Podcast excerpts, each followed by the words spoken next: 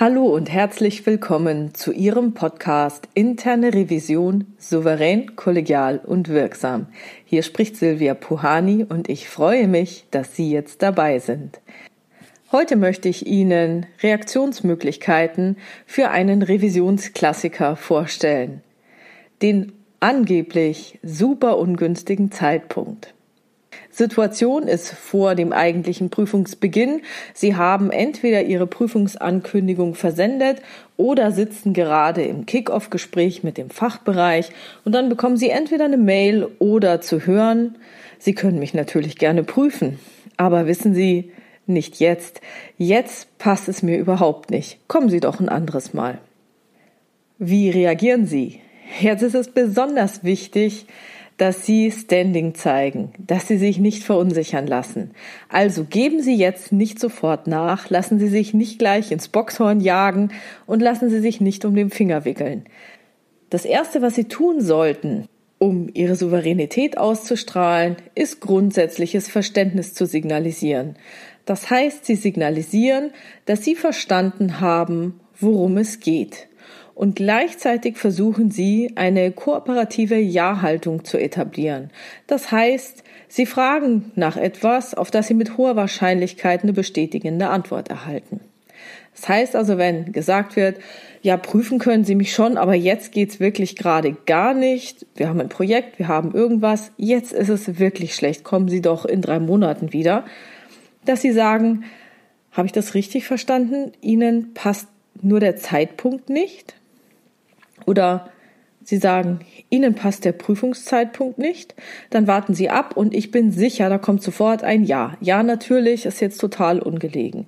Und dann nutzen Sie die Zeit, fragen Sie nach, nach Fakten, nach Hintergründen und bewerten diese. Also Nachfragen könnte sich zum Beispiel so anhören, aus welchen Gründen kommt Ihnen die Prüfung denn jetzt ungelegen? dann kommt irgendeine Antwort und jetzt können Sie antworten, das kann man ja verstehen. Und Sie haben bestimmt gehört, ich habe Mann gesagt. Das kann man ja verstehen. Man kann es verstehen. Damit zeigen Sie grundlegendes Verständnis. Das heißt aber nicht, dass es ein Zugeständnis ist. Und das heißt auch nicht, dass Sie selbst damit einverstanden sind. Das kann man ja verstehen, auch wenn ich es blöd finde, könnte man sich ja denken. Also, das kann man verstehen, ist ein grundlegendes Verständnis. Das ist kein Zugeständnis von Ihrer Seite. Und das heißt, auch nicht, dass Sie damit einverstanden sind. Also prüfen Sie jetzt mal den Gehalt der Aussage, denken Sie darüber nach, was Ihnen da für Argumente geliefert werden, was spricht dafür, was dagegen. Üblicherweise erzählen Ihnen die Leute etwas von irgendeinem Vorstandsauftrag, von einem Projekt, das gerade Ultimo ist oder sonst was. Wenn Sie das alles nicht weiterbringt, dann versuchen Sie als nächstes das dahinterliegende Interesse des Revisionspartners zu erkundigen. Also warten Sie ab und hören Sie raus und kitzeln Sie es vielleicht auch ein bisschen aus Ihrem Gesprächspartner raus, ob es jetzt wirklich nur um diesen Zeitpunkt geht oder ob er vielleicht ein anderes Interesse hat, nämlich Prüfer sind blöd und ich muss erst meine Arbeitsanweisung schreiben oder sonst irgendwie ein anderes Interesse dahinter steht. Oder er denkt, ach ja, wenn ich dann im Urlaub bin oder wenn ich aus dem Urlaub zurück bin. Das heißt, wiederholen Sie gerne nochmal Ihre Aussage, dass Sie eben prüfen kommen möchten und den Auftrag haben, jetzt zu prüfen und versuchen Sie nochmal rauszukitzeln, woran hakt's denn jetzt? Was ist es denn wohl? Und wenn es dann alles immer noch nicht geholfen hat, dann könnten Sie das nächste probieren, nämlich Sie sammeln Fakten, damit Sie es intern abklären können. Das können Sie dann im Prinzip so machen, dass Sie sagen, um Ihre Position nachzuvollziehen oder um das mit meinem Chef besprechen zu können, benötige ich noch folgende Fakten von Ihnen. Und äh, diese, diese Möglichkeit, einfach zu sagen, äh, gib mir mal ein paar Informationen bitte, damit ich es mit meinem Chef intern besprechen muss oder überhaupt, ähm, ja, vielen Dank, äh, ich ziehe mich zur Beratung zurück oder ich kläre es nochmal mit den Kollegen ab, mit meinem Chef ab, ich muss es intern äh, besprechen. Ich muss es intern besprechen, ist immer eine super Möglichkeit, wenn Sie das Gefühl haben, unter Zeitdruck zu kommen, dass Ihnen jemand sofort eine Entscheidung rauspressen will. Dann blocken Sie erstmal ab und sagen, Entschuldigung, muss ich erst intern besprechen. Okay, wir machen also weiter. Sie benötigen Fakten. Also um das mit meinem Chef besprechen zu können, benötige ich von Ihnen noch ein paar Fakten. So, und dann geht's los. Welche Ansprechpartner können Sie aus welchen Gründen, für welchen Zeitraum nicht zur Verfügung stellen? Dann wird schon mal eine Latte kommen. Dann gibt es Alternativen zu diesen Ansprechpartnern. Weil Hintergrund ist ja, muss ja jeder einen Vertreter haben. Das heißt, da können Sie schon mal ein bisschen dann nachbohren, ja, aber sicherlich gibt es doch einen Vertreter, der weiß es doch auch, ist der nicht da, hm, wie ist denn das bei Ihnen geregelt? Dann nächste Möglichkeit wäre, wann stünden denn die Ansprechpartner wieder zur Verfügung? Ja, vielleicht sind die gerade im Urlaub, haben eine Schulung, sind noch im Projekt gebunden. Da hören Sie noch mal raus, wer wann wie für Sie wieder Zeit hat. Und falls Sie in einer recht großen Organisation sind und nicht so richtig wissen, wer wofür denn zuständig ist oder wer der Wissensträger für ein bestimmtes Thema ist, können Sie auch nochmal nachfragen, für welche Themen wird welcher Ansprechpartner wofür genau benötigt.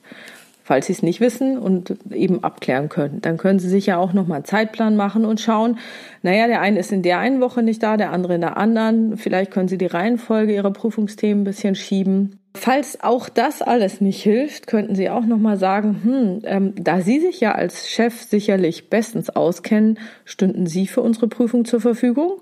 Das heißt, hier haben Sie jetzt eine positive Unterstellung. Sie unterstellen dem Chef Fachkompetenz. Und da fühlt er sich hoffentlich doch auch etwas gebauchpinselt, dass Sie ihm äh, sofort signalisieren, selbstverständlich gehe ich davon aus, dass Sie als Chef sich hier bestens auskennen. Sie könnten natürlich auch noch fragen, ist eine zeitliche Staffelung möglich, dass man es irgendwie verschieben kann?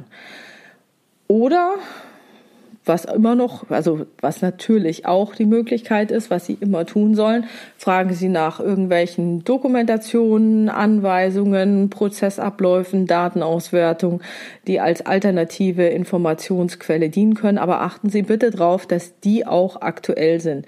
Also irgendwas für die Schublade oder was eben für Prüfer vorbereitet wird, was gar nicht der Realität entspricht, wird Ihnen jetzt nicht weiterhelfen. Von daher seien Sie hier vorsichtig. Also weil Dokumentation, Arbeitsanweisungen und so weiter haben Sie sowieso immer. Das würde ich vielleicht nur nehmen, wenn es sonst, also wenn Sie als Revision nicht sowieso ohnehin Zugriffe auf die Laufwerke und, und äh, Datenbanken und so weiter haben und da vielleicht nicht draufkommen, dass Sie hier nochmal eine Idee kriegen, worum es dann geht. So, und wenn Sie nach diesen gesamten Fakten fragen und den Chef so ein bisschen aushorchen, was denn nicht doch möglich wäre und er dann sich, also da muss er sich schon wirklich was Gutes überlegen, wenn es wirklich nur ein vorgeschobener Grund wäre. Und da können Sie, glaube ich, dann leicht raushören, ob es jetzt nur vorgeschoben ist und er sagt, ah, das kriegen wir dann schon irgendwie hin oder ob es halt wirklich, wirklich ein sehr ungünstiger Zeitpunkt ist. Falls es danach aussieht und ähm, Sie immer noch nicht so richtig vielleicht das sagen können oder keine Zugeständnisse machen können und Sie denken, nein, also eine Prüfung muss immer möglich sein in diesem Kontext, dann könnten Sie auch sowas wie ein Mini-Management-Audit machen. Das heißt, Vielleicht, wenn Sie diese Fragen stellen, kriegen Sie gleich Ihre ersten Prüfungsergebnisse auf dem Silbertablett serviert.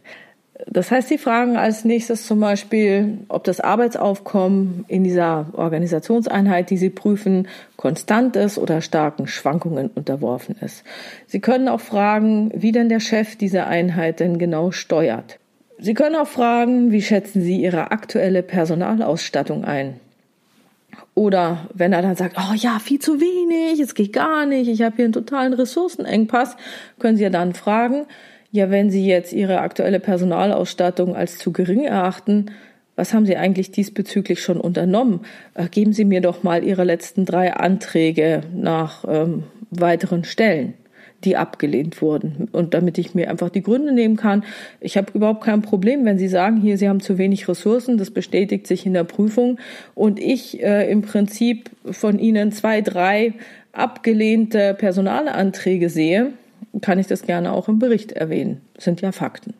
Das heißt, Ihnen da etwas vorzumachen, wenn Sie nach diesen Unterlagen fragen, wird schon sehr schwierig. Wichtig ist jetzt, dass Ihre Haltung freundlich ist, Sie an der Sache tatsächlich interessiert sind, so, ach echt, wirklich? Mensch, wie machen Sie das eigentlich mit so wenig Leuten? Ach, und es, es klappt nicht. Also so Vertreter ist nicht möglich, weil die Sachen so spezialisiert sind. Ist ja Wahnsinn. Äh, haben Sie eigentlich das Obrisk schon mal irgendwie hochgerechnet? Haben Sie das eingemeldet? Finde ich das in der Datenbank? Haben wir tatsächlich solche Kopfmonopole? Und da ziehen Sie dann langsam Ihre Schlussfolgerung, bleiben aber verbindlich und klar. Kommen Sie auf den Punkt und versuchen Sie unbedingt irgendeine Art von unnötiger Schärfe rauszunehmen und natürlich auch mögliche Gesichtsverluste von ihrem Gesprächspartner zu vermeiden. Wenn es dann wirklich alles so aussieht, dass der Zeitpunkt jetzt wirklich nicht ideal ist, können Sie immer noch Rücksichtnahme signalisieren. Das heißt, Sie sagen aus meiner Seite, ich tut mir leid, ich äh, muss jetzt diese Prüfung leider durchführen, aber ich verspreche Ihnen, wir werden so ressourcenschonend wie möglich vorgehen und Ihre Leute so wenig wie möglich belasten.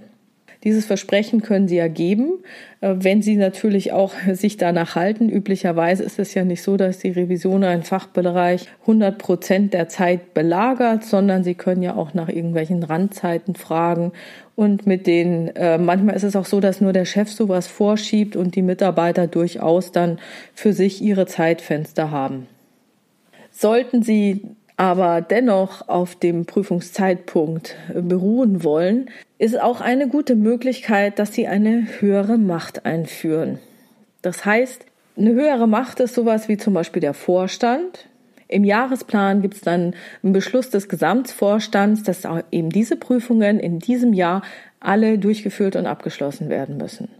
Sie können natürlich als andere höhere Macht auch einen Wirtschaftsprüfer ähm, aus der Tasche ziehen und sowas sagen wie, wissen Sie, wir als Revision müssen auch Rechenschaft ablegen. Also auch wir werden vom Wirtschaftsprüfer jährlich geprüft. Also zumindest bei Banken ist es so und bei Versicherungen, dass wir jährlich geprüft werden. Und wenn wir unseren Prüfungsplan nicht erfüllen, dann müssen wir uns vor dem Vorstand und dem Wirtschaftsprüfer verantworten. Und wir bräuchten von Ihnen wirklich sehr, sehr gute Gründe, um eine Prüfung zu verschieben in ein anderes Jahr und nicht jetzt durchzuführen.